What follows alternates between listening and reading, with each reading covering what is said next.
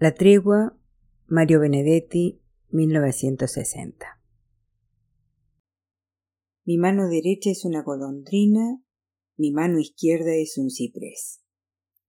Mi cabeza por delante es un señor vivo y por detrás es un señor muerto. Vicente Huidobro. Lunes 11 de febrero. Solo me faltan seis meses y veintiocho días para estar en condiciones de jubilarme. Debe ser por lo menos cinco años que llevo este cómputo diario de mi saldo de trabajo. ¿Verdaderamente preciso tanto el ocio? Yo me digo que no, que no es el ocio lo que preciso, sino el derecho a trabajar en aquello que quiero. Por ejemplo, el jardín quizás. Es bueno como descanso activo para los domingos, para contrarrestar la vida sedentaria y también como secreta defensa contra mi futura y garantizada artritis. Pero me temo que no podría aguantarlo diariamente. ¿La guitarra tal vez? Creo que me gustaría, pero debe ser algo desolador empezar a estudiar solfeo a los 49 años. ¿Escribir? Quizás no lo hiciera mal, por lo menos la gente suele disfrutar con mis cartas. ¿Y eso qué? Imagino una notita bibliográfica sobre los atendibles valores de este noble autor que roza la cincuentena y la mera posibilidad me causa repugnancia. Que yo me sienta todavía hoy ingenuo e inmaduro, es decir, con solo los defectos de la juventud y casi ninguna de sus virtudes, no significa que tenga el derecho de exhibir esa ingenuidad y esa inmadurez. Tuve una prima solterona que cuando hacía un postre lo mostraba a todos, con una sonrisa melancólica y pueril que le había quedado prendida en los labios desde la época en que hacía mérito frente al novio motociclista que después se mató en una de nuestras tantas curvas de la muerte. Ella vestía correctamente en un todo de acuerdo con sus cincuenta y tres. En eso y en lo demás era discreta, equilibrada. Pero aquella sonrisa reclamaba en cambio un acompañamiento de labios frescos, de piel rozagante, de piernas torneadas, de veinte años. Era un gesto patético, solo eso, un gesto que no llegaba nunca a parecer ridículo, porque en aquel rostro había además bondad. ¿Cuántas palabras solo para decir que no quiero parecer patético?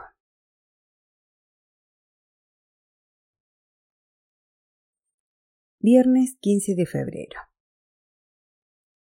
Para rendir pasablemente en la oficina tengo que obligarme a no pensar que el ocio está relativamente cerca. De lo contrario, los dedos se me crispan y la letra redonda con que debo escribir los rubros primarios me sale quebrada y sin elegancia. La redonda es uno de mis mejores prestigios como funcionario. Además, debo confesarlo, me provoca placer el trazado de algunas letras como la M mayúscula o la B minúscula, en la que me he permitido algunas innovaciones.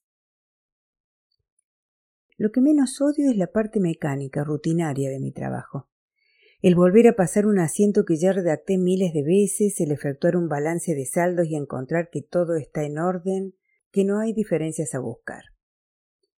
Ese tipo de labor no me cansa, porque me permite pensar en otras cosas y hasta, ¿por qué no decírmelo a mí mismo?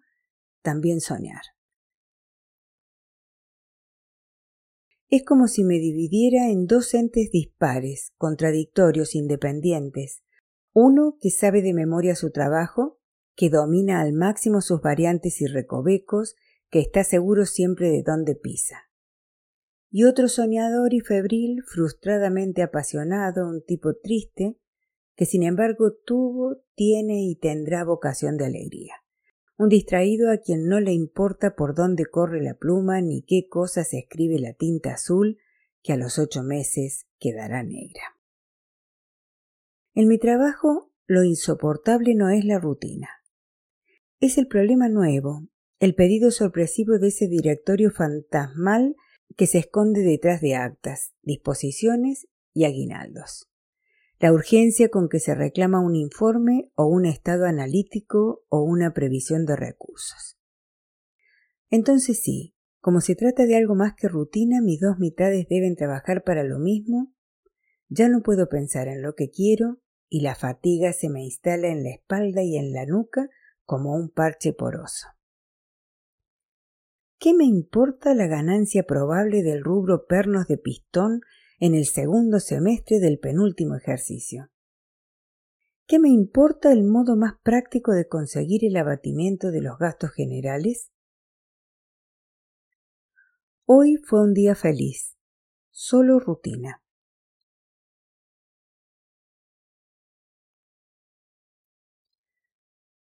Lunes 18 de febrero. Ninguno de mis hijos se parece a mí. En primer lugar, todos tienen más energía que yo. Parecen siempre más decididos, no están acostumbrados a dudar. Esteban es el más huraño. Todavía no sé a quién se dirige su resentimiento, pero lo cierto es que parece un resentido. Creo que me tiene respeto, pero nunca se sabe. Jaime es quizás mi preferido aunque casi nunca pueda entenderme con él. Me parece sensible, me parece inteligente, pero no me parece fundamentalmente honesto.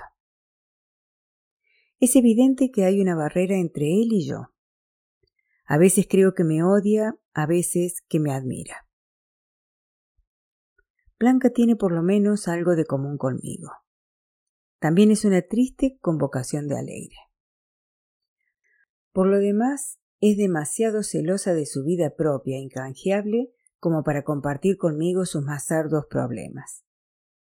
Es la que está más tiempo en casa y tal vez se sienta un poco esclava de nuestro desorden, de nuestras dietas, de nuestra ropa sucia. Sus relaciones con los hermanos están a veces al borde de la histeria, pero se sabe dominar, y además sabe dominarlos a ellos.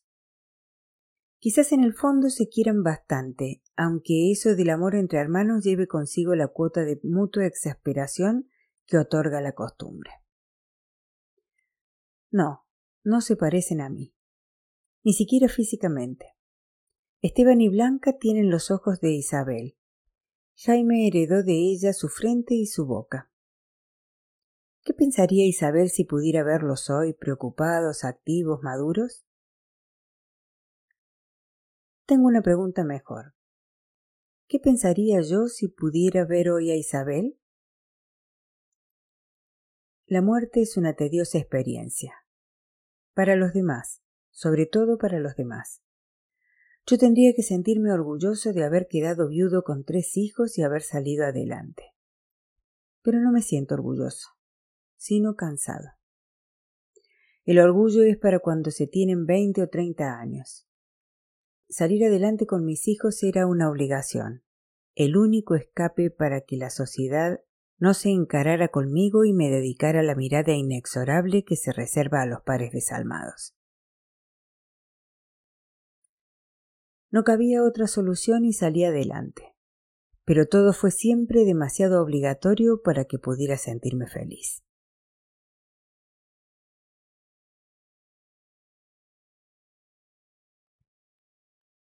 Martes 19 de febrero. A las cuatro de la tarde me sentí de pronto insoportablemente vacío. Tuve que colgar el saco de lustrina y avisar en personal que debía pasar por el Banco República para arreglar aquel asunto del giro. Mentira. Lo que no soportaba más era la pared enfrente a mi escritorio. La horrible pared absorbida por ese tremendo almanaque con un febrero consagrado a Goya. ¿Qué hace Goya en esta vieja casa importadora de repuestos de automóviles?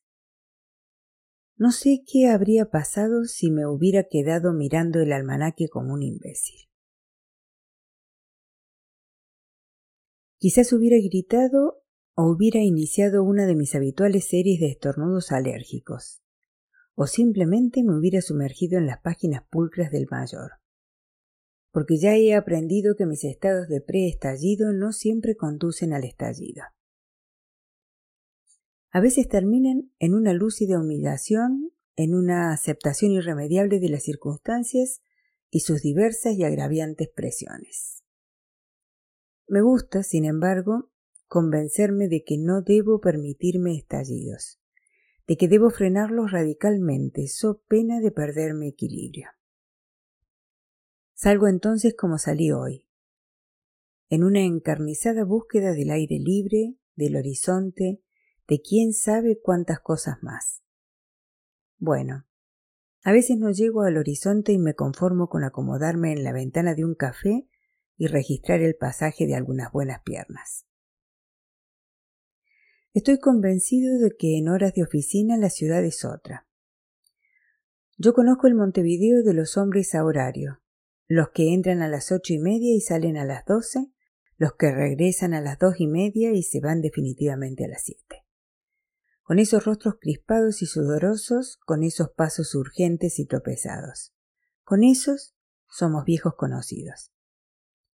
Pero está la otra ciudad, la de las frescas pitucas que salen a media tarde recién bañaditas, perfumadas, despreciativas, optimistas, chistosas, la de los hijos de mamá que se despiertan al mediodía y a las seis de la tarde llevan aún impecable el blanco cuello de tricolina importada. La de los viejos que toman el ómnibus hasta la aduana y regresan luego sin bajarse, reduciendo su módica farra a la sola mirada reconfortante con que recorren la ciudad vieja de sus nostalgias. La de las madres jóvenes, que nunca salen de noche y entran al cine con cara de culpables en la vuelta de las tres y media la de las niñeras que denigran a sus patronas mientras las moscas se comen a los niños, las de los jubilados y pelmas varios, en fin, que creen ganarse el cielo dándole migas a las palomas de la plaza. Esos son mis desconocidos, por ahora al menos. Están instalados demasiado cómodamente en la vida, en tanto yo me pongo neurasténico frente a un almanaque con su febrero consagrado a Goya.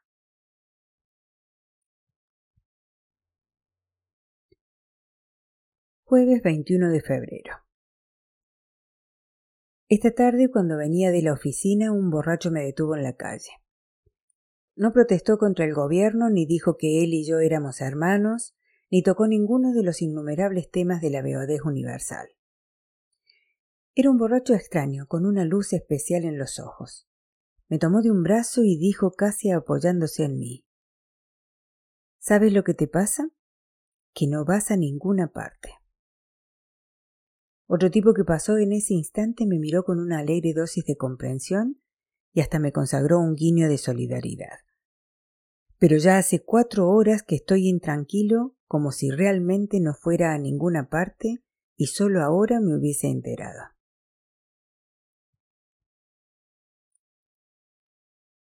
Viernes 22 de febrero. Cuando me jubile creo que no escribiré más este diario porque entonces me pasarán sin duda muchas menos cosas que ahora, y me va a resultar insoportable sentirme tan vacío y además dejar de ello una constancia escrita. Cuando me jubile tal vez lo mejor sea abandonarme al ocio, a una especie de modorra compensatoria, a fin de que los nervios, los músculos, la energía se relajen de a poco y se acostumbren a bien morir. Pero no, hay momentos en que tengo y mantengo la lujosa esperanza de que el ocio sea algo pleno, rico, la última oportunidad de encontrarme a mí mismo. Y eso sí valdría la pena anotarlo.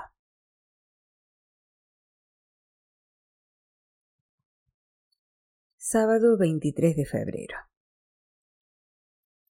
Hoy almorcé solo en el centro. Cuando venía por Mercedes me crucé con un tipo de marrón. Primero esbozó un saludo. Debo haberlo mirado con curiosidad porque el hombre se detuvo y con alguna vacilación me tendió la mano. No era una cara desconocida. Era algo así como la caricatura de alguien que yo en otro tiempo hubiera visto a menudo. Le di la mano murmurando disculpas y confesando de algún modo mi perplejidad. ¿Martín Santomé? Me preguntó mostrando en la sonrisa una dentadura devastada. Claro que Martín Santomé, pero mi desconcierto era cada vez mayor. ¿No te acordás de la calle Bransen? Bueno, no mucho. Hace como treinta años de esto y yo no soy famoso por mi memoria. Naturalmente de soltero vivía en la calle Bransen, pero aunque me molieran a palos, no podría decir cómo era el frente de la casa, cuántos balcones tenía, quiénes vivían al lado. ¿Y del café de la calle Defensa? Ahora sí, la niebla se disipó un poco y vi por un instante el vientre con ancho cinturón del gallego Álvarez. Claro, claro, exclamé iluminado. Bueno, yo soy Mario Viñale. ¿Mario Viñale? No me acuerdo. Juro que no me acuerdo, pero no tuve el valor para confesárselo. El tipo parecía tan entusiasmado con el encuentro. Le dije que sí, que me disculpara, que yo era un pésimo fisonomista, que la semana pasada me había encontrado con un primo y no lo había reconocido. Mentira. Naturalmente había que tomar un café de modo que me arruinó la siesta sabatina. Dos horas y cuarto. Se empecinó en reconstruirme por menores, en convencerme de que había participado en mi vida. Me acuerdo hasta de la tortilla de alcauciles que hacía tu vieja. Sensacional. Yo iba siempre a las once y media a ver si me invitaba a comer. Y lanzó una tremenda risotada. Siempre le pregunté todavía desconfiado. Entonces sufrí un acceso de vergüenza. Bueno, fui unas tres o cuatro veces. Entonces, ¿cuál era la porción de verdad? ¿Y tu vieja está bien? Murió hace quince años. Carajo, ¿y tu viejo? Murió hace dos años en Tacuarembó. Estaba parando en casa de mi tía Leonor. Debía estar viejo. Claro que debía estar viejo. Dios mío, qué aburrimiento. Solo entonces formuló la pregunta más lógica. Sí, total te casaste con Isabel? Sí, y tengo tres hijos, contesté acortando camino. Él tiene cinco, qué suerte. ¿Y cómo está Isabel? ¿Siempre guapa?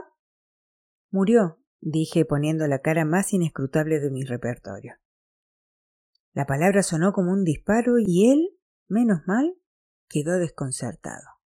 Se apuró a terminar el tercer café y enseguida miró el reloj. Hay una especie de reflejo automático en eso de hablar de la muerte y mirar enseguida el reloj. Domingo 24 de febrero. No hay caso. La entrevista con Viñale me dejó una obsesión, recordar a Isabel.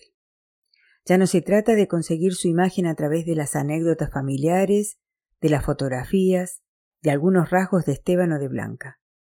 Conozco todos sus datos, pero no quiero saberlos de segunda mano, sino recordarlos directamente, verlos con todo detalle frente a mí, tal como veo ahora mi cara en el espejo. Y no lo consigo. Sé que tenía ojos verdes, pero no puedo sentirme frente a su mirada.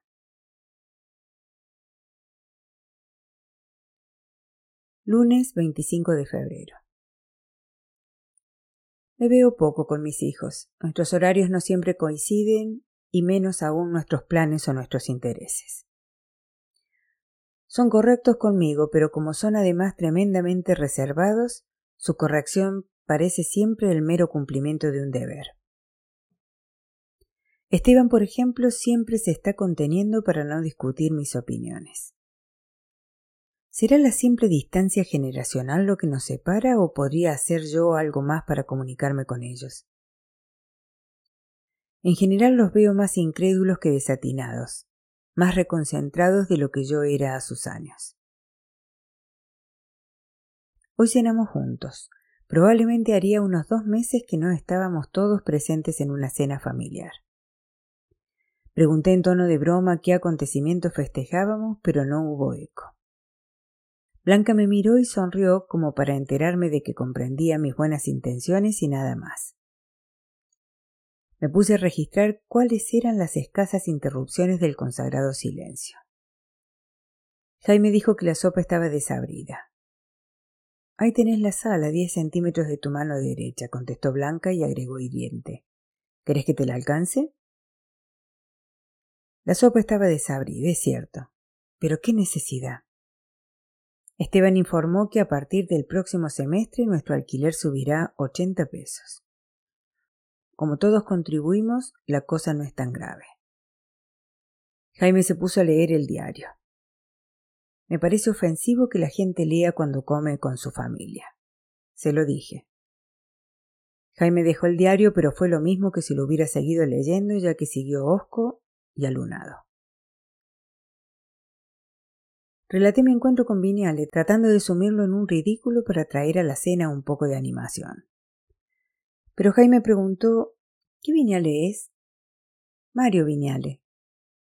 Un tipo medio pelado de bigote, el mismo. Lo conozco, buena pieza, dijo Jaime. Es un compañero de Ferreira, bruto coimero. En el fondo me gusta que Viñale sea una porquería, así no tengo escrúpulos en sacármelo de encima. Pero Blanca preguntó ¿Así que se acordaba de mamá? Me pareció que Jaime iba a decir algo. Creo que movió los labios, pero decidió quedarse callado. Feliz de él, agregó Blanca. Yo no me acuerdo. Yo sí, dijo Esteban. ¿Cómo se acordará? ¿Como yo, con recuerdos de recuerdos? ¿O directamente como quien ve la propia cara en el espejo? ¿Será posible que él, que solo tenía cuatro años, posea la imagen y que a mí, en cambio, que tengo registradas tantas noches, tantas noches, tantas noches, no me quede nada? Hacíamos el amor a oscuras, era por eso. Seguro que es por eso. Tengo una memoria táctil de esas noches, y esa sí es directa. Pero, ¿y el día? Durante el día no estábamos a oscuras. Llegaba a casa cansado, lleno de problemas, tal vez rabioso con la injusticia de esa semana, de ese mes. A veces hacíamos cuentas, nunca alcanzaba. ¿Acaso mirábamos demasiado los números, las sumas, las restas, y no teníamos tiempo de mirarnos nosotros?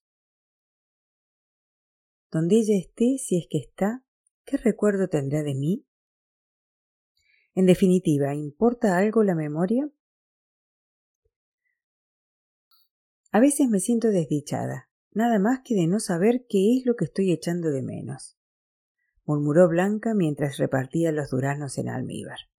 Nos tocaron tres y medio a cada uno. Miércoles 27 de febrero. Hoy ingresaron en la oficina siete empleados nuevos, cuatro hombres y tres mujeres. Tenían unas espléndidas caras de susto y de vez en cuando dirigían a los veteranos una mirada de respetuosa envidia. A mí me adjudicaron dos botijas, uno de 18 y otro de 22, y una muchacha de 24 años. Así que ahora soy todo un jefe. Tengo nada menos que seis empleados a mis órdenes. Por primera vez una mujer. Siempre les tuve desconfianza para los números. Además, otro inconveniente. Durante los días del período menstrual y hasta en sus vísperas, si normalmente son despiertas, se vuelven un poco tontas si normalmente son un poco tontas, se vuelven imbéciles del todo. Estos nuevos que entraron no parecen malos. El de 18 es el que me gusta menos. Tiene el rostro sin fuerza, delicado y una mirada huidiza, y a la vez adulona. El otro es un eterno despeinado, pero tiene un aspecto simpático y por ahora al menos evidentes ganas de trabajar. La chica no parece tener tantas ganas, pero al menos comprende lo que uno le explica. Además tiene la frente ancha y la boca grande, dos rasgos que por lo general me impresionan bien. Se llaman Alfredo Santini, Rodolfo Sierra y Laura Avellaneda. A ellos los pondré con los libros de mercaderías, a ella con el auxiliar de resultados. Jueves 28 de febrero. Esta noche conversé con una blanca casi desconocida para mí. Estábamos solos después de la cena. Yo leía el diario y ella hacía un solitario. De pronto se quedó inmóvil, con una carta en alto, y su mirada era a la vez perdida y melancólica. La vigilé durante unos instantes y luego le pregunté en qué pensaba. Entonces pareció despertarse. Me dirigió una mirada desolada y sin poderse contener hundió la cabeza entre las manos como si no quisiera que nadie profanara su llanto. Cuando una mujer llora frente a mí me vuelvo indefenso y además torpe. Me desespero, no sé cómo remediarlo. Esta vez seguí un impulso natural. Me levanté, me acerqué a ella y empecé a acariciarle la cabeza sin pronunciar palabra. De a poco se fue calmando y las llorosas convulsiones se espaciaron. Cuando al fin bajó las manos, con la mitad no usada de mi pañuelo le sequé los ojos y le soné la nariz. En ese momento no parecía una mujer de veintitrés años, sino una chiquilina momentáneamente infeliz porque se le hubiera roto una muñeca o porque no la llevaran al zoológico. Le pregunté si se sentía desgraciada y contestó que sí. Le pregunté el motivo y dijo que no sabía. No me extrañó demasiado. Yo mismo me siento a veces infeliz sin un motivo concreto. Contrariando mi propia experiencia, dije Oh, algo habrá. No se llora por nada. Entonces empezó a hablar atropelladamente, impulsada por un deseo repentino de franqueza. Tengo la horrible sensación de que pasa el tiempo y no hago nada. Y nada acontece, y nada me conmueve hasta la raíz. Miro a Esteban y miro a Jaime y estoy segura de que ellos también se sienten desgraciados. A veces, no te enojes, papá, también te miro a vos y pienso que no quisieras llegar a los cincuenta años y tener tu temple, tu equilibrio, sencillamente porque los encuentro chatos, gastados. Me siento con una gran disponibilidad de energía y no sé en qué emplearla, no sé qué hacer con ella. Creo que vos te resignaste a ser opaco y eso me parece horrible porque yo sé que no sos opaco. Por lo menos que no lo eras. Le contesté que otra cosa podía decirle que tenía razón, que hiciera lo posible por salir de nosotros, de nuestra órbita, que me gustaba mucho oírla gritar esa inconformidad, que me parecía estar escuchando un grito mío de hace muchos años. Entonces sonrió, dijo que yo era muy bueno y me echó los brazos al cuello como antes. Es una chiquilina todavía.